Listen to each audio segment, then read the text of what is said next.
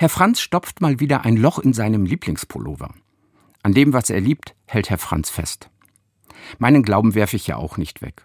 Auch den muss man immer mal wieder unter die Nadel nehmen, damit das Leben nicht gänzlich ausfranst und verschleißt. Das Stopfen hat er im Römerbrief gelernt. Denn von ihm und durch ihn und zu ihm sind alle Dinge.